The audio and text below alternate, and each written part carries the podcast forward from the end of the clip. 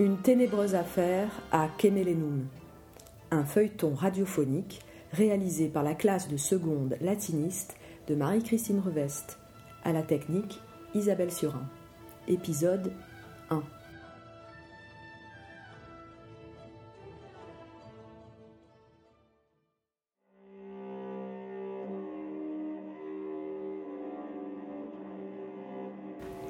Dans la paisible Kemelenum, alors que le sommeil est tombé sur la ville, seuls des pas lourds et réguliers transpercent le silence de la nuit. Un homme vacillant et dont la démarche semble hasardeuse tente de regagner sa domus. C'était à la sortie des termes réputés de Kemelenum qu'un inconnu l'avait soutenu pendant un instant, lui laissant l'occasion de reprendre ses esprits. Puis, laissé seul au détour de l'amphithéâtre, il avait senti dès lors une présence pesante derrière lui. Arrivé finalement devant son entrée, l'ivrogne, dans une forêt temporaire, n'aperçoit pas la petite marche menant à sa porte. Il s'étale alors sur le sol dans un grand fracas. Cherchant à retrouver son équilibre pour se relever, l'homme agenouillé ne perçoit pas l'ombre s'approcher lentement de lui. Alors, dans un mouvement maladroit, il se relève et lui fait face. Avant de rendre son dernier soupir, les rayons de la lune lui révèlent la silhouette de l'arme à trois dents qui lui sera fatale. Le lendemain, à l'aube, alors que la ville s'éveille peu à peu, les habitants sont tirés de leur sommeil par un cri perçant suivi de plusieurs exclamations. Chacun d'entre eux se revêt de son habit quotidien, puis, mu par une, curiosité indéniable, se rue vers la source du vacarme. Un corps inerte gît sur le sol, baignant dans une mare de sang. Un attroupement d'esclaves se forme rapidement autour du défunt.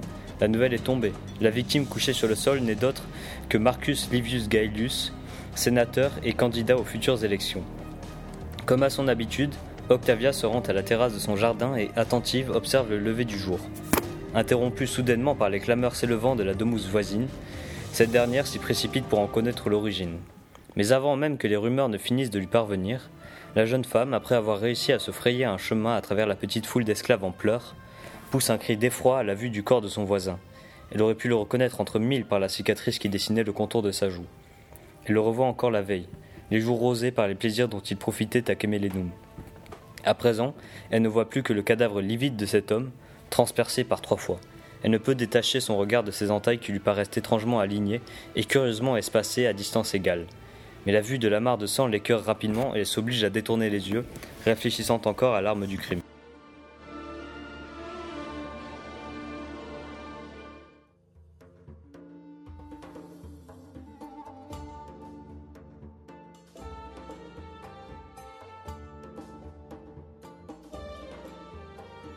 Ce cadavre gisant sur le sol l'attriste et la mal à l'aise, si bien qu'elle se relève lentement en reculant. Envahie par la curiosité autant que poussée par le besoin de se défaire de la prison dorée dans laquelle elle vit depuis son mariage, Octavia décide de retrouver le coupable du meurtre de son voisin. En effet, sa vie facile et mondaine l'ennuie. Elle n'a aucune responsabilité et, son mari lui offrant tout ce dont elle peut avoir besoin, elle n'a pas grand-chose à penser, si ce n'est à diriger la cohorte d'esclaves à son service. Serwi, Serwae, Williki et Willikae. Elle sait sa vie toute tracée. Éloignée de la politique par son seul statut de femme et passant ses journées à être une parfaite Uxor. Cette amie, proche de son mari, elle a souvent vu attablée aux nombreuses kenae organisées dans le triclinium par son époux. Tous trois allongés sur les canapés, réunis autour d'un copieux cochon farci avec toutes sortes de viandes, elle se rappelle encore de leur discussion à propos des élections sénatoriales auxquelles ils souhaitaient, ils souhaitaient vivement se présenter. Les élections. Murmure-t-elle. Un bon motif pour un meurtre. Et c'est à ce moment que la matrona décide de prendre officiellement l'enquête en main. Elle commence alors à analyser minutieusement chaque détail qui constitue la scène du crime, à la recherche d'indices. Son attention se porte tout d'abord sur la position du corps, indiquant qu'il avait sûrement dû se faire surprendre par son agresseur à l'entrée ou à la sortie de sa domus. Elle est tirée de ses réflexions par la présence d'un esclave, sans doute celui qui a découvert le corps.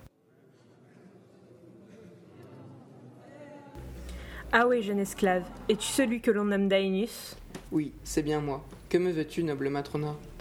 On m'a dit que tu étais l'esclave ayant découvert cet homme. Je pense que tu dois être bouleversé depuis cette, cette effroyable découverte, mais j'aimerais te poser quelques questions. Oui, je l'ai trouvé ce matin en sortant au marché pour aller acheter des vivres pour la cuisine sur demande de la maîtresse. Je l'ai trouvé gisant devant la porte, les yeux sans expression, regardant vers le ciel. As-tu trouvé inhabituel les ordres ou agissements de ton maître ces derniers jours? Non, en aucun cas. Juste les tâches habituelles. Nettoyer la doumousse, préparer les repas pour les invités, et s'occuper du jardin entre autres. As-tu trouvé quelque chose de suspect à première vue?